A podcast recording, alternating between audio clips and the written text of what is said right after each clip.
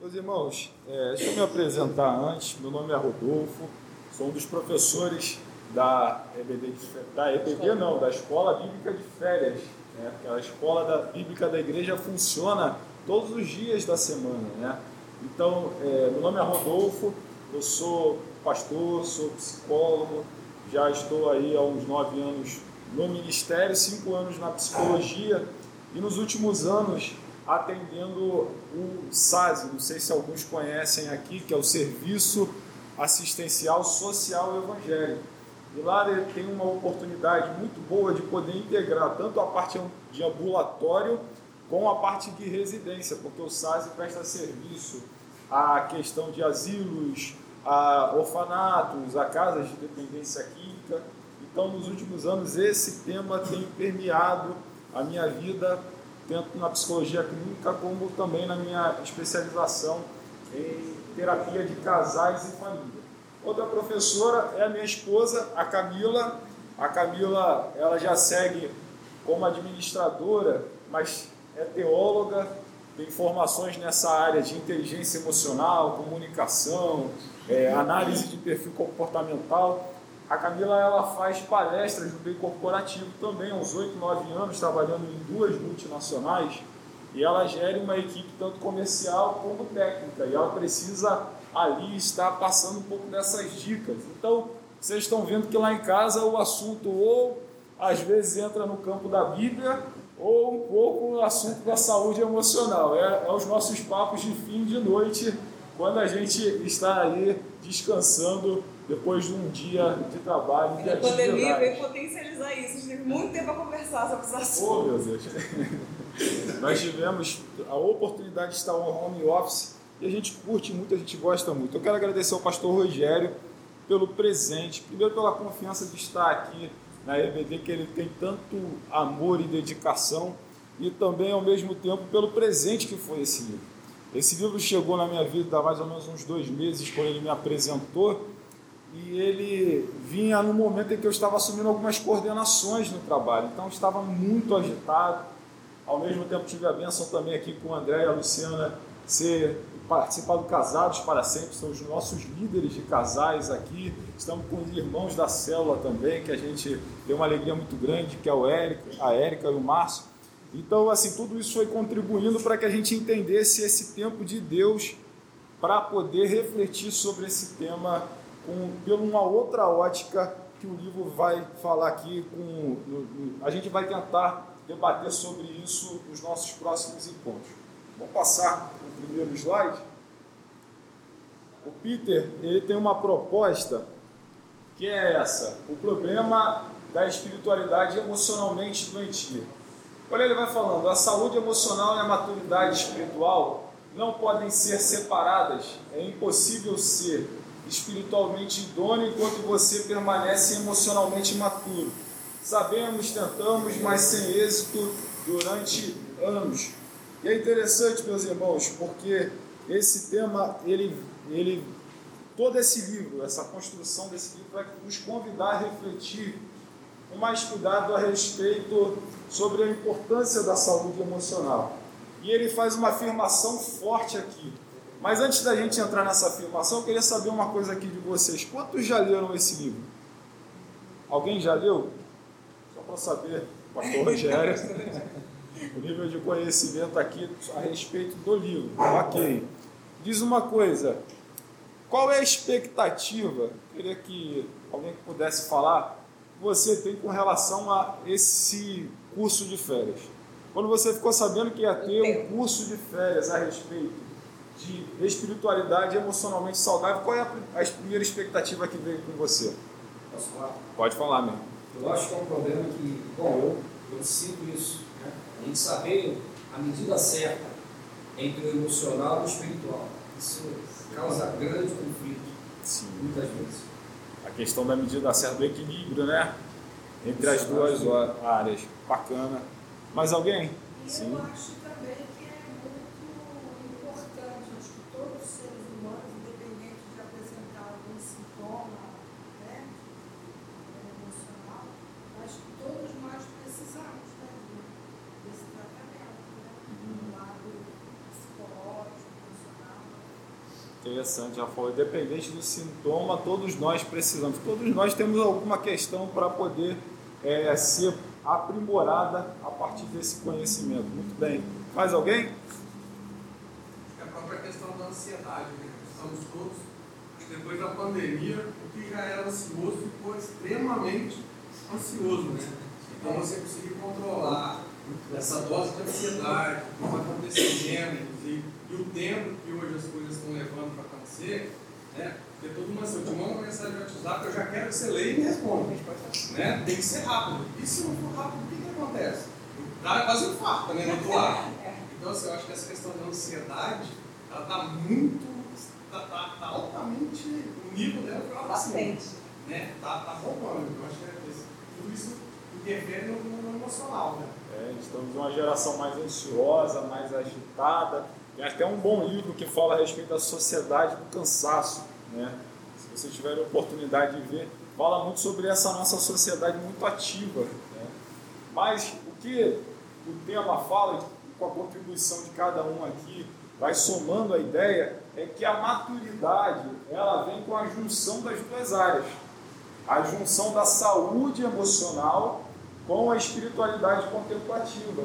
E é justamente essa junção que vai trabalhar assim, na nossa ansiedade, que vai trabalhar nesse equilíbrio que o irmão colocou, que vai trazer também essa ideia do que eu posso aprimorar e outras coisas que o Peter vai falando ao longo do livro.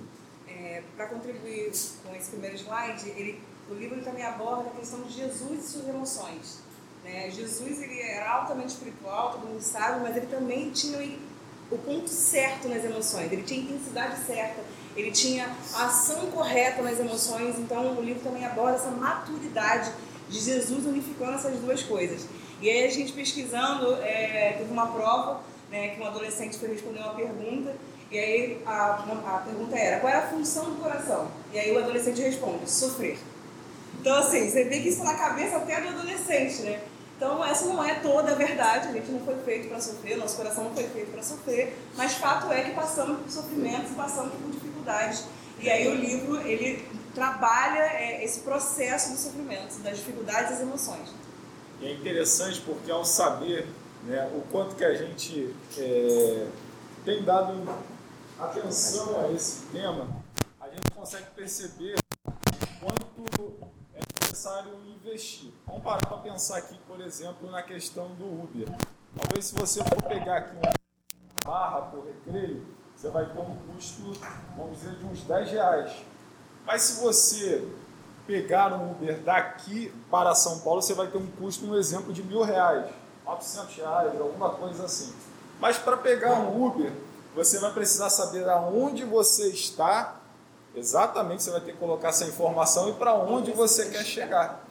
E a ideia do livro ele vai trazendo essa, essa provocação boa, para a gente chegar a essa vida mais madura, essa vida abundante, essa vida em que há um equilíbrio entre essas áreas, a gente precisa saber aonde a gente está e o quanto a gente vai investir nesses dois campos para poder alcançar esse objetivo. Então, o convite para vocês também nesse momento é se olhar. O livro vai trazendo esse convite, se perceber em que momento você está. O equilíbrio, exatamente. Próximo slide diz: quando ignoramos o componente emocional de nossa vida, nos movemos através de disciplinas, atividades e comportamentos cristãos. Contudo, os padrões enraizados de comportamento de nosso passado continuam impedindo de vivermos uma vida autenticamente madura. É interessante, a gente olha para atividades e comportamentos, mas há padrões do nosso passado que precisam ser, de certa forma, identificados. Irmãos, quando a gente olha para Jesus, como a Camila disse aqui, a gente entende um Deus que foi Deus que é verdadeiramente homem e verdadeiramente Deus. Jesus é também emocional. E a Bíblia mostra as suas emoções de uma forma clara para a gente. Então, há essa compreensão, ela brincou aqui do adolescente, que acha que a função das emoções, do coração, que as emoções não está no coração, está em uma outra região do sistema límbico do cérebro, mas essa questão de como lidar com o sofrimento, Jesus vem mostrando isso ao longo da Bíblia e é o que a gente vai pensar um pouquinho aqui, como ele lidou com a, ele lidou com a dor, como ele lidou com os sofrimentos, como é que ele lidou com o enfrentar das suas emoções. Eu quero dizer para você que existem quatro formas mais tradicionais de lidar com as nossas emoções e com a dor. A primeira forma é a forma oriental. Se a gente pegar aqui no Rio de Janeiro, que é uma cidade é, muito grande né, no Brasil, o, a forma oriental tem se propagado através da cultura, através do budismo. E uma das ideias do budismo, galera, eles dizem o seguinte para gente, que o, o sofrimento está atrelado ao desejo. Então, ter desejo, você se apegar a algo, vai te fazer sofrer. Então, qual é a proposta do budismo? Você precisa se desapegar transcender. Você precisa é, ultrapassar isso. Só que a visão de Deus do budismo é um Deus como uma força, não como uma pessoa, não é um Deus pessoal. Ele é um Deus estilo Star Wars, eu posso dizer aqui. Ele é um Deus que é uma força que está com você, né? o cosmos. E Jesus disse algo parecido sim, realmente os nossos desejos, nossas emoções é a base também do nosso sofrimento em alguns pontos, mas ele não diz para você negar, negar, você, é, em certo sentido, é como se fingisse que elas não existissem. Não é essa a proposta de Jesus. Há uma outra visão para lidar com isso, que é a visão ocidental, trazida pelo cristianismo. Algumas visões do cristianismo diz o seguinte assim para você: o túmulo está vazio, Jesus ressuscitou, a festa no céu, é, agora nós temos o Espírito sobre nós, então não há motivo para você ficar triste. Algumas pessoas interpretam dessa forma. Mas se eu disser para minha ansiedade na segunda-feira, o meu medo, fica feliz, fica feliz, fica feliz, eu vou ficar triste falando para ficar feliz. Mais ou menos vai ser a, o meu momento. Não dá para eu, em certo sentido, buscar é, negar esse outro lado das minhas emoções, que é as emoções também com um cunho que me leva mais para não estar eufórico, não estar feliz, não estar contente o tempo todo. E às vezes, para a gente sair disso, a gente vai buscar atividades, jogos, questões que nos distraiam, mas é uma visão muito positiva que considera somente o bem-estar das emoções como alegria e outras como essa. Há uma terceira que é a visão secularista, que é a visão materialista mais negativa. Diz que tudo está ruim. O mundo é cruel. Tudo está uma droga.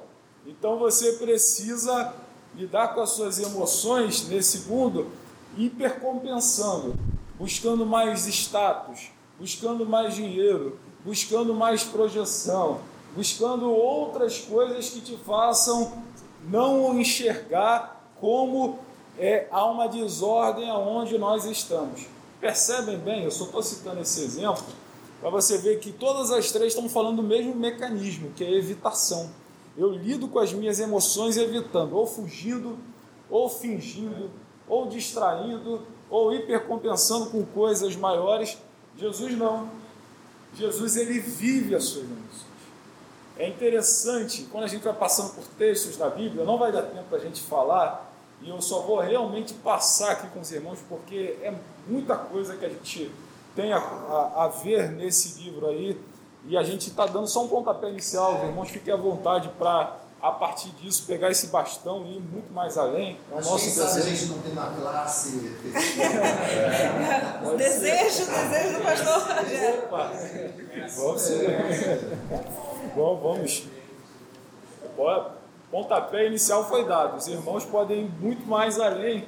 Jesus, ele, quando ele diz a respeito da, dessas emoções, por exemplo, você vai lá no texto de Mateus 6,30, ele diz para os discípulos que ele está cansado. Vamos passar para o outro lado do lago, para um lugar deserto, para descansar.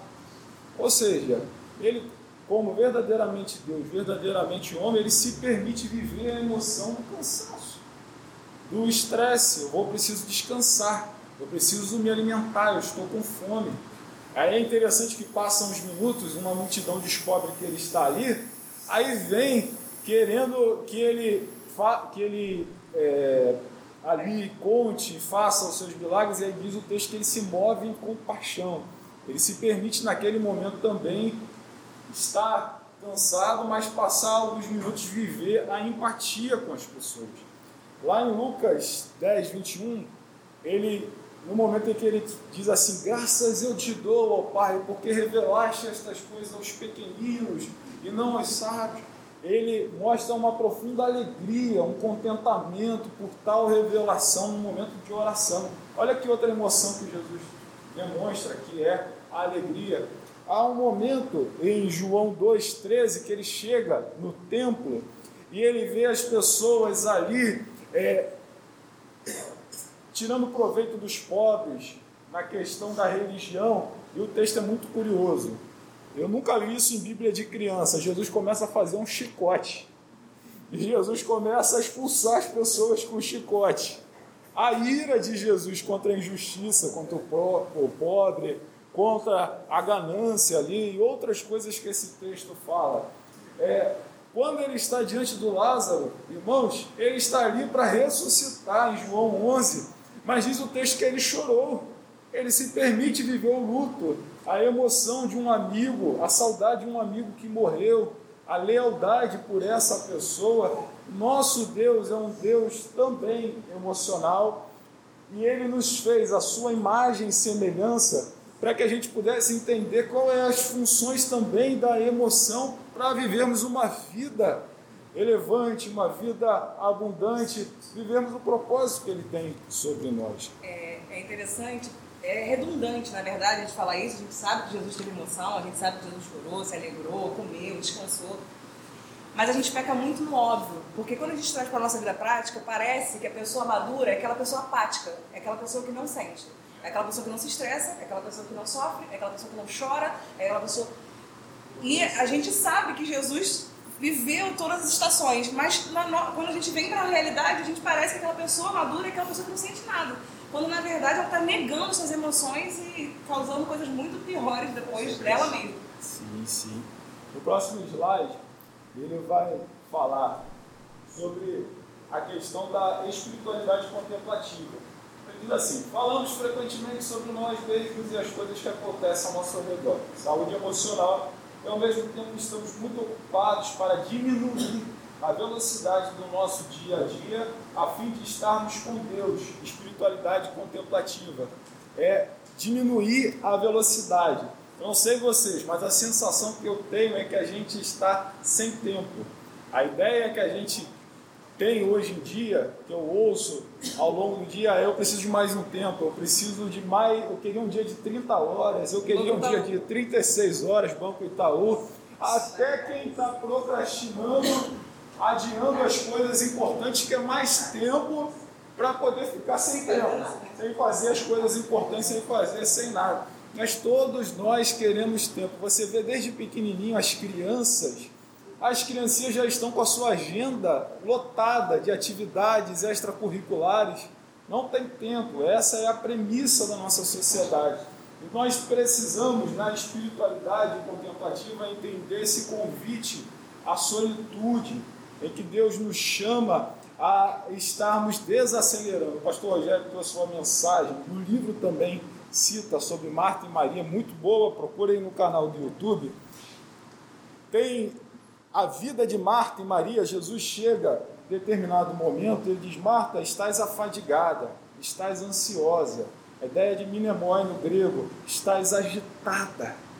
E quando você é interpelado dessa forma, é preciso parar e pensar. Maria escolheu a boa parte. Eu queria que você só pensasse nisso, porque tem um livro muito interessante que diz: Vivendo no mundo de Marta como Maria.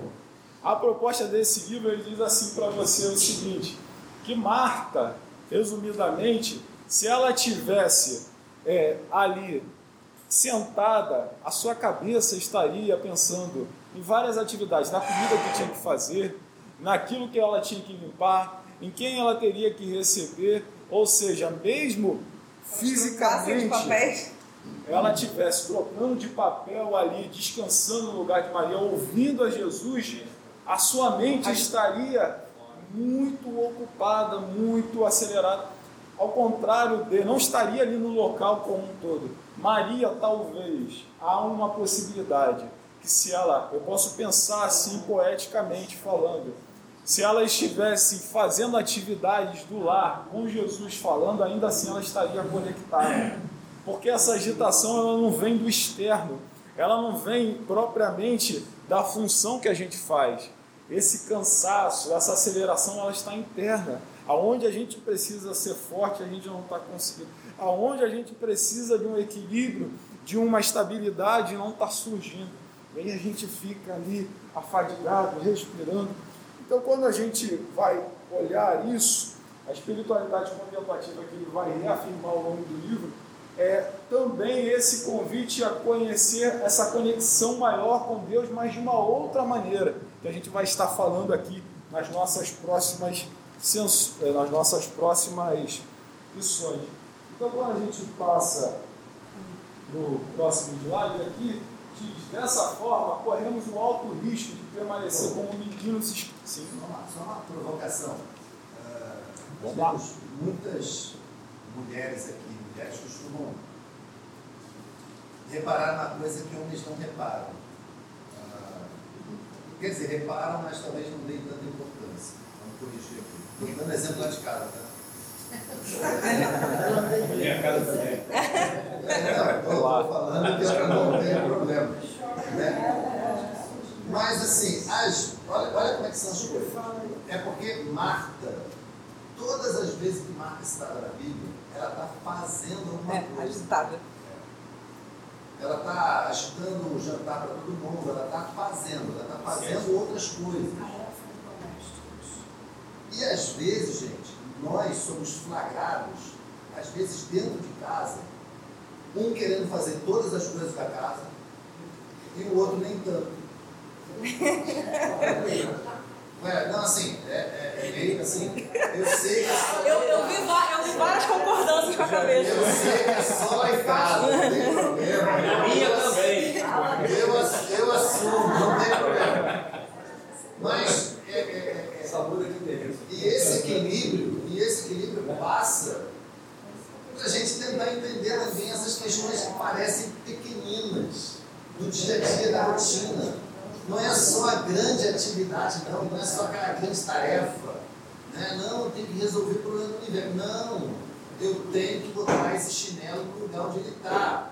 E se o chinelo não for para o lugar onde ele está, tem uma questão, tem uma DR. Por que o chinelo não foi para o lugar onde ele está? Eu vou colocar daqui a pouco, daqui a pouco, não. E tá, por outro lado, veja, eu não estou dando razão aqui a homem, porque por outro lado, esse não se importar também revela muita coisa. Porque o outro lado precisa da atenção naquilo que diz respeito, naquilo que lhe incomoda. Então, assim, esse equilíbrio, trazendo para a questão da vida a dois, da vida em família, com filho e tal, por que você não deixou o tênis lá fora, entrou com o tênis? Gente, não tem nada de trivial nisso. É a base do esforço. É na base do esforço. Eu sei que você ora, eu sei que você é um homem temente a Deus, uma mulher temente a Deus, mas você precisa reparar os sinais. E os sinais, muitas vezes, eles estão ali batendo na relação, batendo em você, se você mora sozinho, e você está ignorando, está deixando, não, não é nada não. Pode ser que seja. Minha recomendação, procura o pastor Roberto, bate um.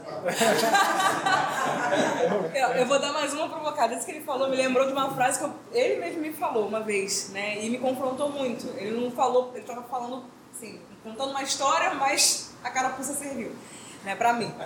E ele falou o seguinte: um sinal que a gente pode levar é assim, se o nosso ambiente, onde a gente convive, está desorganizado e a gente tem dificuldade de manter ele em ordem, pode ser que algo dentro da gente esteja desorganizado. Porque o nosso ambiente reflete quem a gente é. Onde a gente tá reflete o que a gente é. Então, aí aquilo eu fiquei assim, uhum, tá bom. a carapuça serviu, tudo bem. Vocês já perceberam quem é um acelerador de casa e quem é o freio, entendeu? Aí eu começo a brincar com ela. Dois aceleradores, o carro vai bater, e dois freios, o carro não sai do lugar, né? Então eu preciso dela eu acredito que alguma coisa também ela precisa de mim. É a minha, é a minha ideia nesse sentido. Né? A gente se complementa, né? Não, irmãos, ó, iguais competem.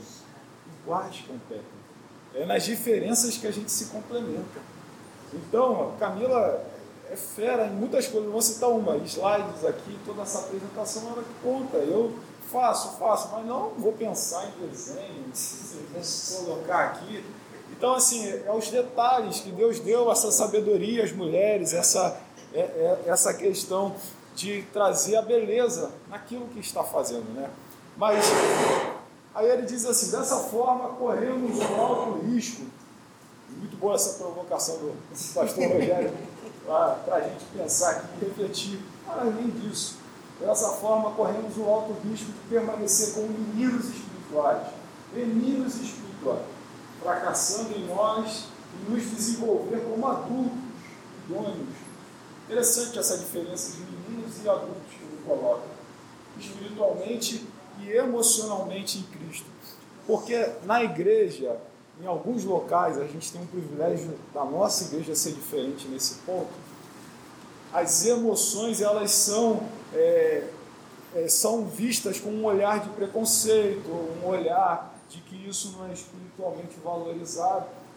Como a gente precisa reprogramar a nossa visão a respeito disso e entender o benefício delas e também a não atenção dela, o que isso pode gerar no meu dia a dia, na minha vida com Deus, na minha vida com meus filhos, na minha vida com o trabalho. Um exemplo para vocês, eu uma oportunidade fazendo um sepultamento, umas coisas que eu vivi. Eu um dia estava no sepultamento de uma irmã, uma senhora da igreja, muito querida, uma irmã, uma das fundadoras, os irmãos chorando. De repente veio o filho, que era pastor de uma denominação, que tem um pensamento diferente, e ele chegou assim com os irmãos chorando, a família chorando. Vamos parar? Vamos parar? Pare com essa palhaçada. Pare com essa. Minha avó está no céu. Minha avó está com Cristo. Por que vocês estão chorando? Bom, eu penso que o momento em que você vai fechar o caixão é um momento marcante. É um momento que a, a, a emoção do luto precisa ser começada é, de uma certa forma autorizada socialmente a se viver. Eu acho que essa pandemia, a gente não ter sepultamento, isso mexeu muito também, em certo ponto, com essa, essa necessidade de despedida que a gente tem, de viver o nosso. Outro lado, que é, é a, a incompreensão dos nossos sentimentos. Uma vez eu estava logo no início da conversão, eu fui numa visita com meu líder de evangelismo ele falou, falou, ele falou assim, Rodolfo, ora por essa irmã. Era uma jovem de 27, 28 anos, que estava deitada numa cama e ela não tinha que os médicos faziam, poderia fazer com ela, ela fez todos os tratamentos, viu uma série de especialistas e não descobria porque ela não conseguia ficar de pé. E naquele dia que ele falou assim, Rodolfo, ora por ela, eu senti da parte de Deus naquele momento para pedir para a mãe dela orar por ela. Só que a mãe dela era católica. A mãe dela esticou a mão e começou a orar o Pai Nosso. O meu líder fechou a cara para mim, ele colocou a mão em cima da cabeça da mãe e começou a interceder por ela, ali na, na visão. Aí, passada uma semana, ele falou assim: da próxima vez que eu falar para você, orar, você ore. Onde já se viu um negócio desse? Semana seguinte chegou um convite na igreja. Isso, irmãos, há quase 20 anos atrás. Vamos lá, visitar de novo essa irmã. Quando chegamos lá, tinha uma mesa preparada. Ela começou a fazer o almoço e serviu a todos nós que estávamos ali.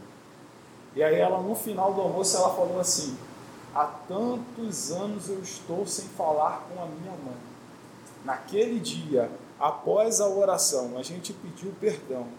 E hoje eu quero testemunhar aqui que Deus me honrou e eu fiquei de pé nessa cama. Eu fui no casamento dessa jovem, eu vi o nascimento dos filhos dela.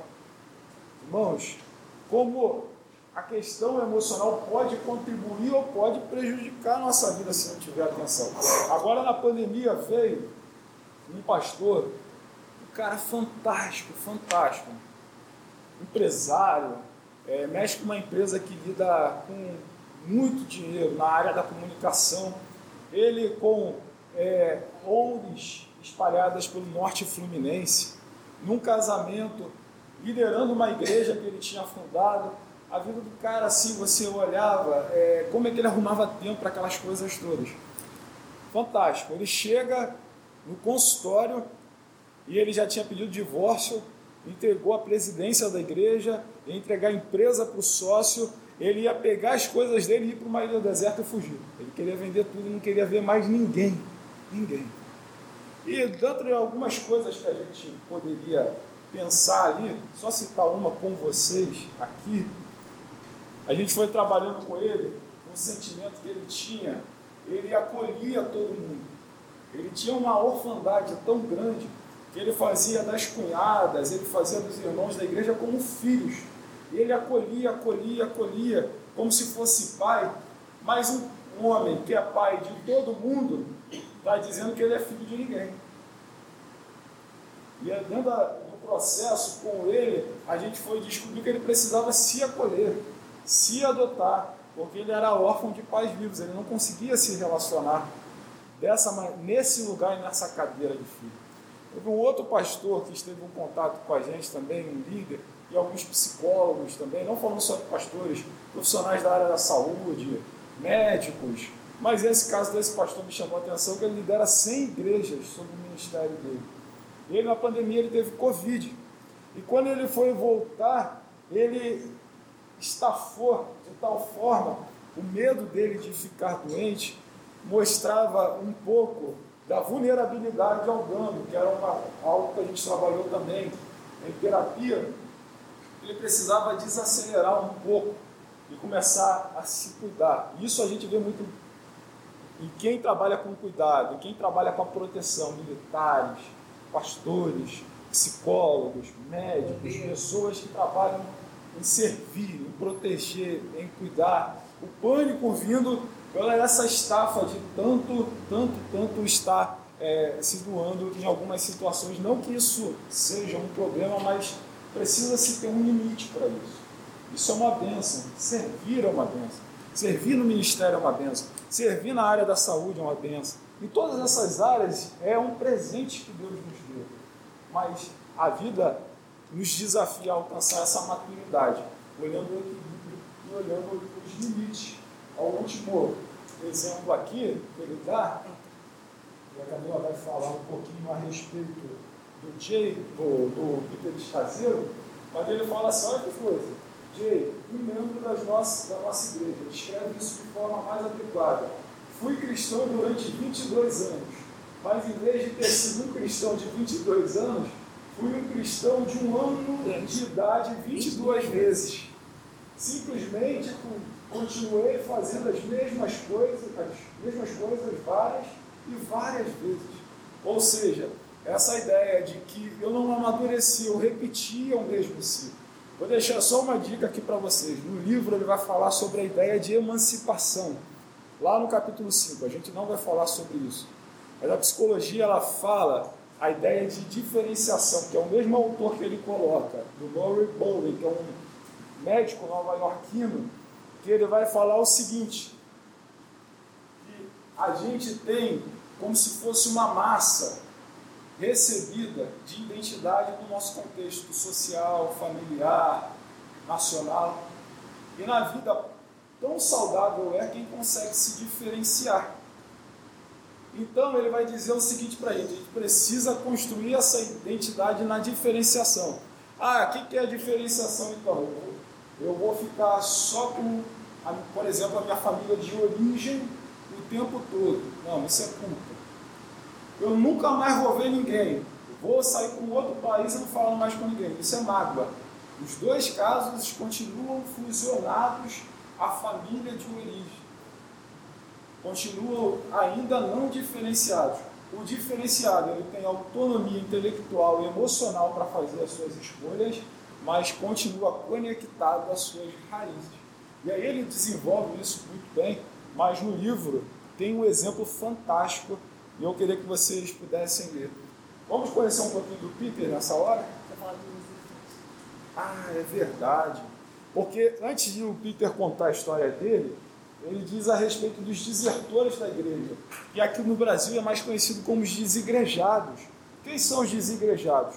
Pessoas que já são homens e mulheres que assumiram um genuíno compromisso com Cristo, mas vieram a perceber lenta e dolorosamente que a espiritualidade não produzira qualquer profunda mudança de vida em Cristo, neles ou nas outras pessoas. Não é pessoas que não amam a Deus, gente. Vamos deixar isso claro. Não é isso. Às vezes são pessoas que continuam na igreja, mas, em certo sentido, perderam aquela, vamos usar assim um termo conhecido, se esfriaram. Perderam aquele fervor inicial. Às vezes nem está fora da igreja. Mas houve uma compreensão errônea no início da fé cristã, que ao aceitar Jesus, um exemplo, a minha conta iria aumentar. Ao aceitar Jesus, eu não ia me divorciar. Ao aceitar Jesus, eu não posso ficar doente. Ou seja, parece que em Cristo eu tenho um seguro contra todas as coisas e ele diz: seus problemas acabaram. Não é? Tabajara, né? Tabajara. Ou seja, Cristo falando para a gente: no mundo tereis aflição. Há uma teologia na dor e no sofrimento, não porque Deus é sádico. Não, não, não é isso. Mas porque o, ele usa também esses momentos, eu posso assim afirmar, para contribuir para o seu crescimento, para o seu propósito. Bem, contribuir para avançar. Deus ele, ele pode usar todas as coisas ao nosso Isso é amor. É amor. Amém. Vou contar um pouco do testemunho do pastor Peter, né, é o fundador desse ministério. E é aquilo. Hoje é um ministério muito bonito, mas ele passou por momentos muito difíceis e eu vou contar um resumo do resumo. Né? Tem vídeos na internet que ele conta com, com mais detalhes, então quem tiver interesse pode procurar. Peter se converteu com 19 anos, desde então passou pelas disciplinas espirituais clássicas. Então, leitura da palavra, ele aprendeu como ler a palavra, aprendeu como orar, aprendeu como jejuar, está inserido em grupos da igreja. É, após participar de um ministério que se envia a universitários, Peter decide ir para o seminário. E no final passa mais um ano em Porto Rico para aprender espanhol e organizar uma igreja multiétnica em Nova York. Então, depois do, do chamamento dele, da, da, faculdade de teologia, ele decide abrir uma igreja multiétnica em Nova York. Então, ele tinha três cultos: dois eram em inglês e um era em espanhol. E a igreja cresceu muito e cinco anos a igreja tinha crescido e havia muitos cultos, né, em espanhol e inglês. De repente, um dia ele chega na igreja, no culto em espanhol, e a igreja está pela metade, assim, 250 membros já não estavam na igreja. E ele achou aquilo esquisito, pegou, saiu do culto, assim, e aí foi começar a investigar o que tinha acontecido. E aí ele descobriu que tinha uma igreja no bairro, na mesma rua dele, que levou 250 membros da igreja dele. Só que essa pessoa que levou 250 membros da igreja dele era o sócio dele, era o sócio, o pastor sócio da igreja. E aí ele entrou numa crise profunda, porque ele ficou com um ódio profundo desse cara.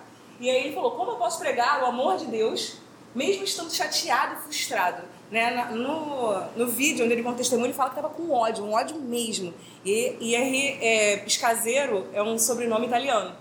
E ele disse que nesse momento ele pensou em entrar em contato com a família dele italiana, pedir para um tio dele dar um jeito nesse pastor. Aí ele, aí ele lembrou: não, eu também sou pastor, não posso fazer isso. Aí ele voltou atrás. Que para piorar a situação dele, a Jerry, que é a esposa dele, atacou diretamente a liderança dele. E um dia virou para ele e falou assim: a sua liderança fede, eu não quero estar mais com você. Pediu a carta de transferência dela e dos filhos dela para uma outra igreja. Ela falou: eu não vou me separar de você. Mas de estar debaixo da sua liderança eu não fico mais. Você fede. E aí ele falou, aí eu entrei numa crise profunda, porque nem a minha esposa queria estar sob, sob a minha liderança. E aí nessa hora ele falou, eu entendi então, por que, que pessoas assassinam quem amam. Tipo, ele amava a esposa dele, mas ele ficou com raiva da esposa dele.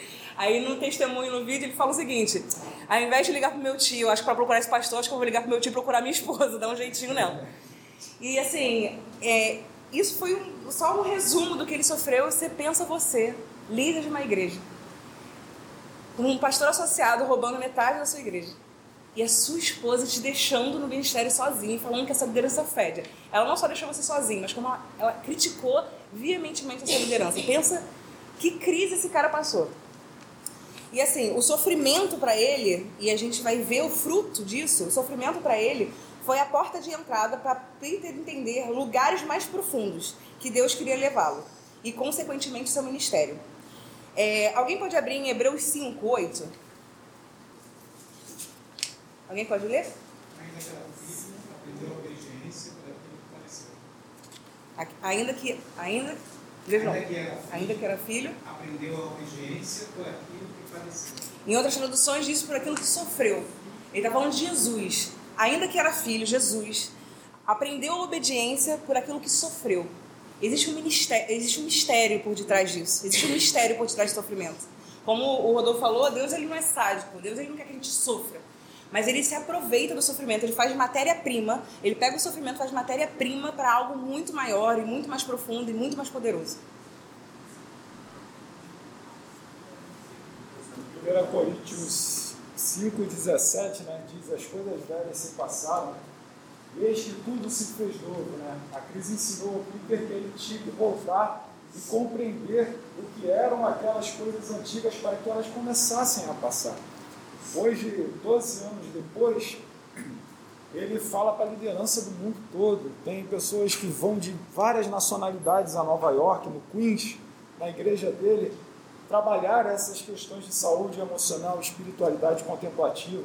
Ele diz que vive um novo tempo no seu casamento, com seus quatro filhos, mas para que ele pudesse viver esse novo tempo, esse novo cenário, ele precisou entender que coisas velhas essas, parece que quando a gente aceita Cristo, elas vão sair no estalar de dedos, vão apertar um botão, e a gente não dá atenção e que, em certo sentido, esse tempo de desafio que eles, que eles estavam enfrentando fez ele começar a compreender e trabalhar isso para poder se permitir viver algo ainda muito maior e muito melhor. A crise ensinou ele a amadurecer.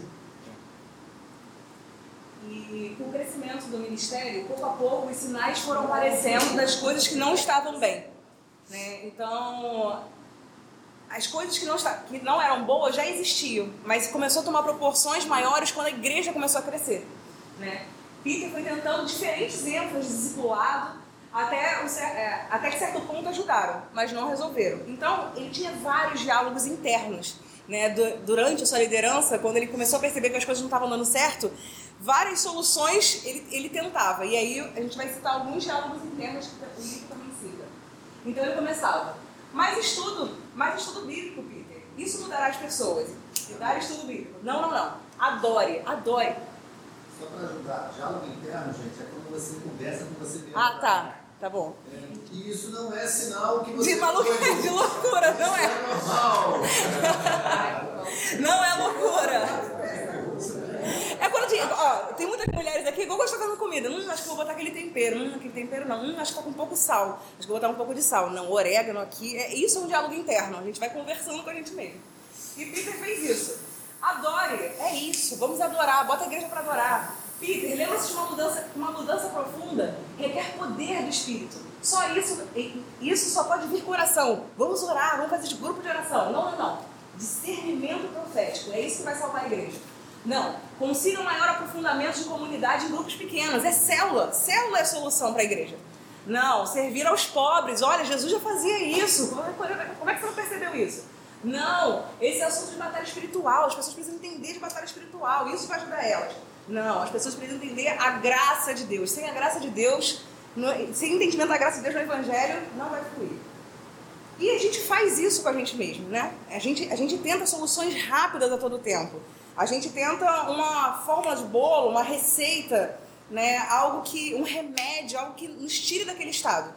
Mas muitas coisas são processos. Existe um processo de santificação, existe um processo de amadurecimento, existe um processo para as coisas. Nada, nada é feito no estalar de dedos.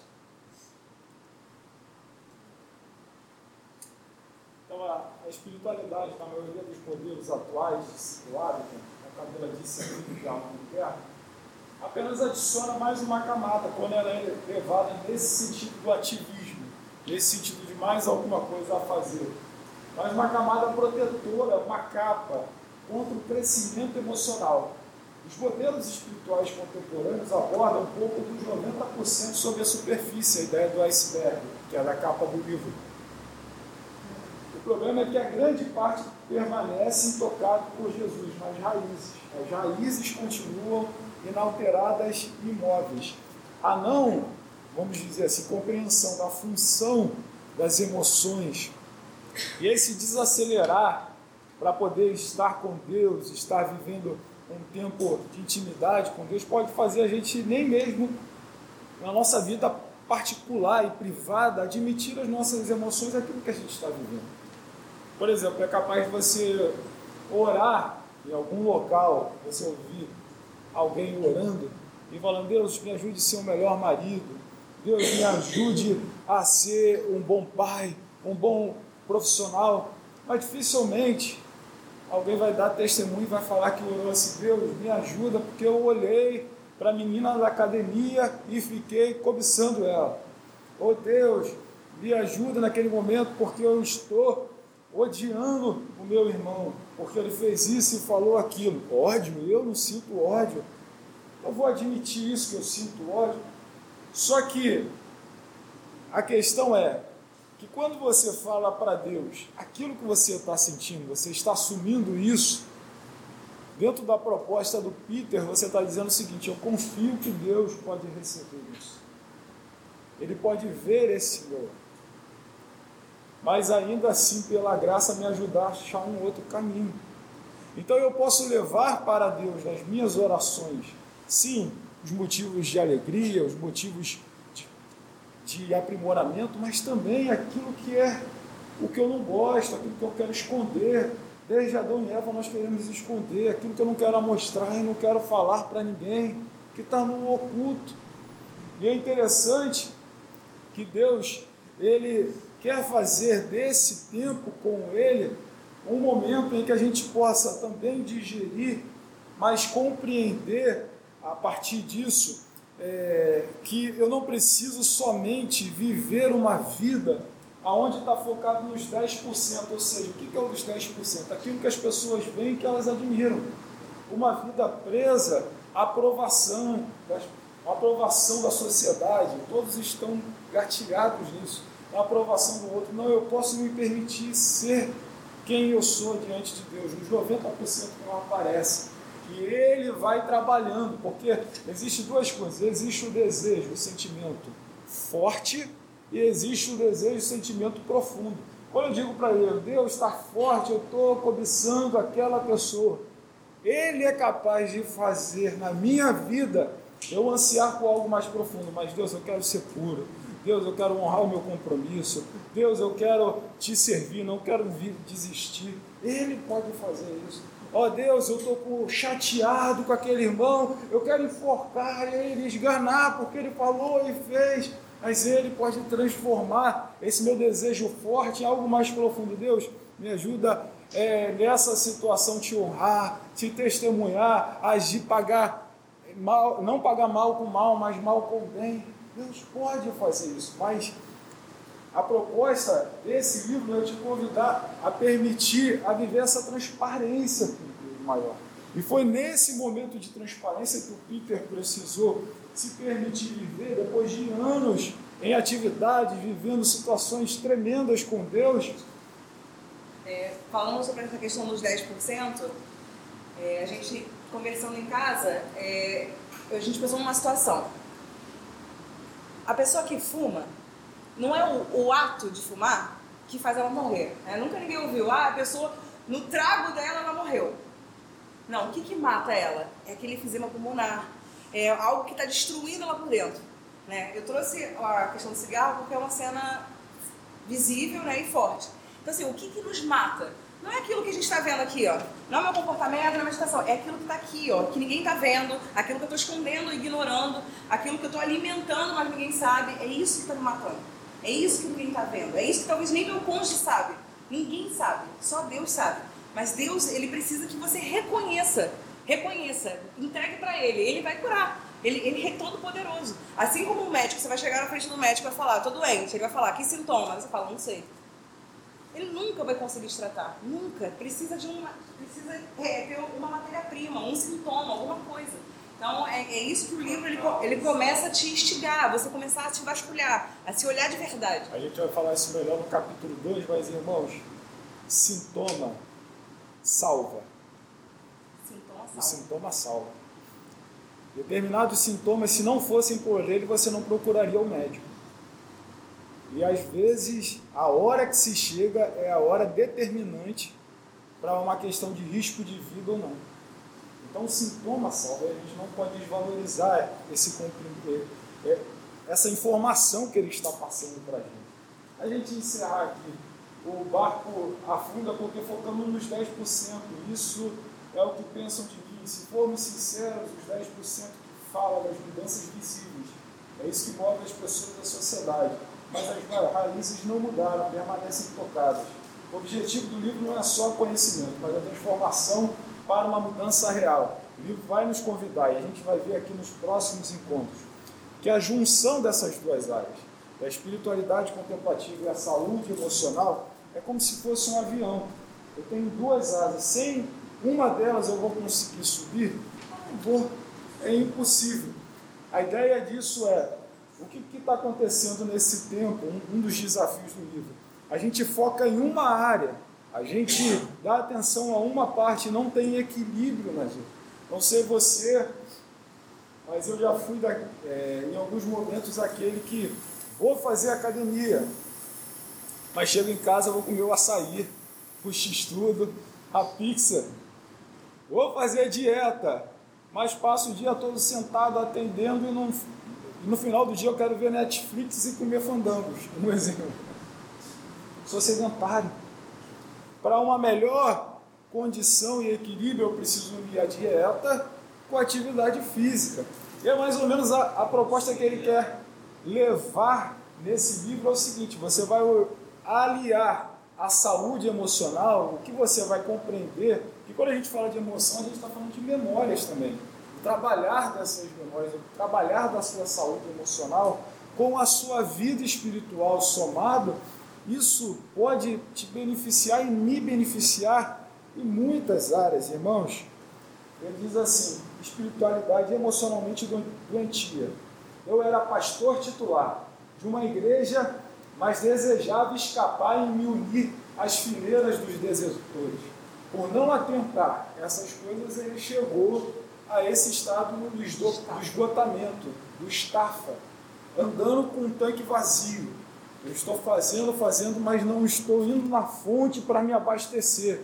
E aí o sofrimento vai me desconfigurando, e aí o sofrimento vai me, me afetando de tal forma que chega uma hora que entra a paralisação, entra o congelamento, mas a ideia do livro é, é, justamente a partir do que ele está vivendo, a gente poder, irmãos, se beneficiar e falar, porque eu tenho essa informação, eu posso viver outras coisas, eu posso viver uma vida melhor.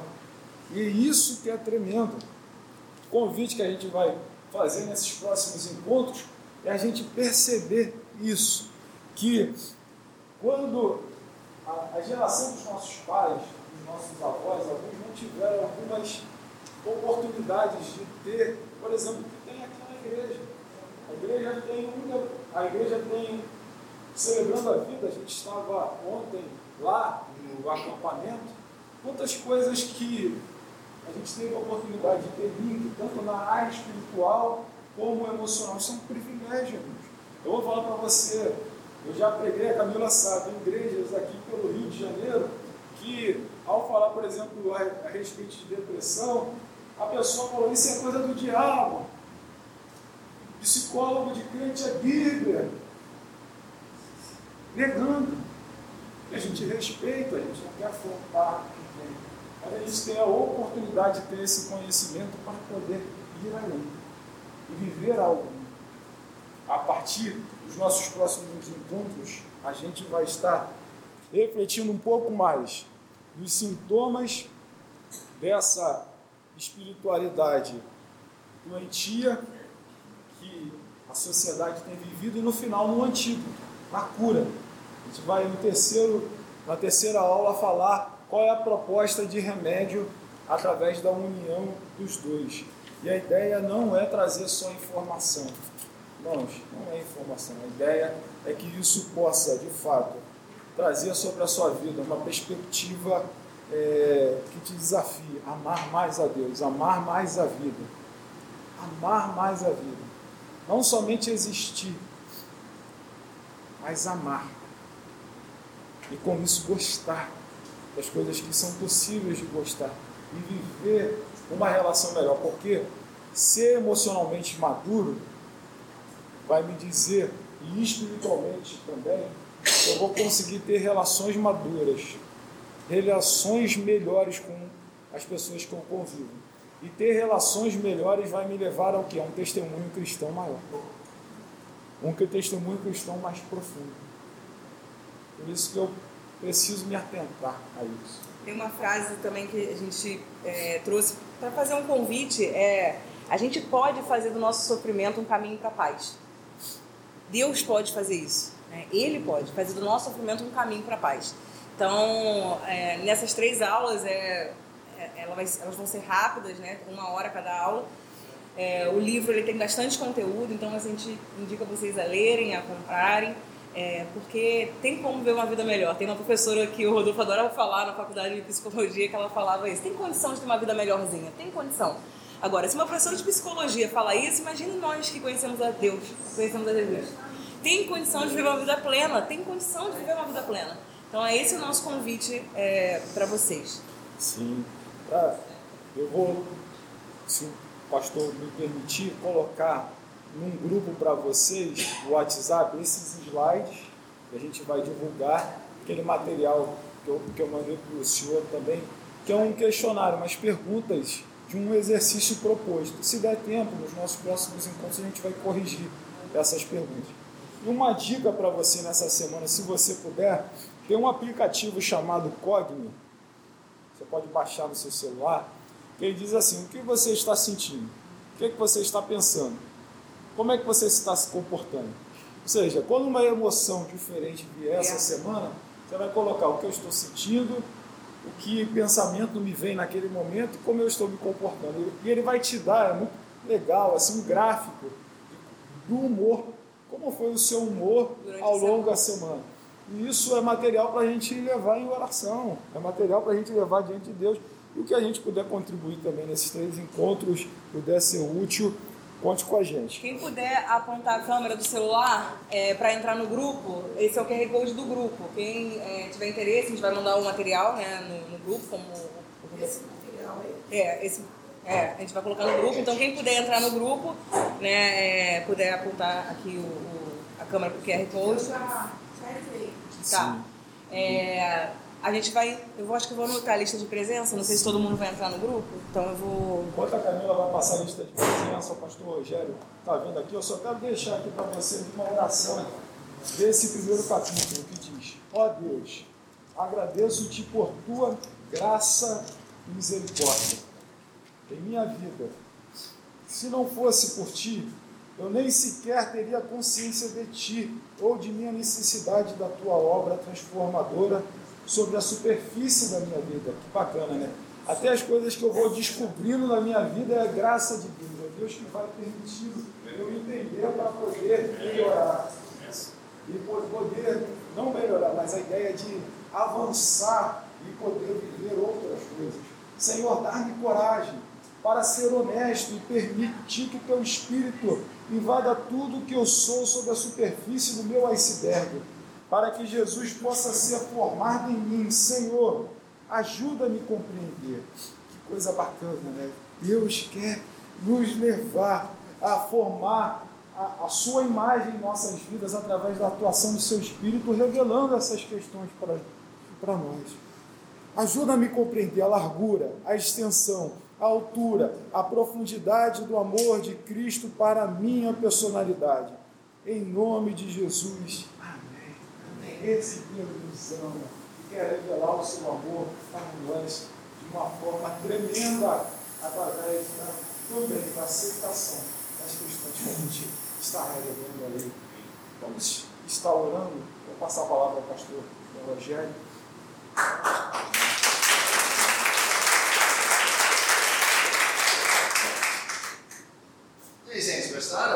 Sim. É o, de- é o debut do pastor Rodolfo da Camila. É, primeira vez, muito legal, parabéns.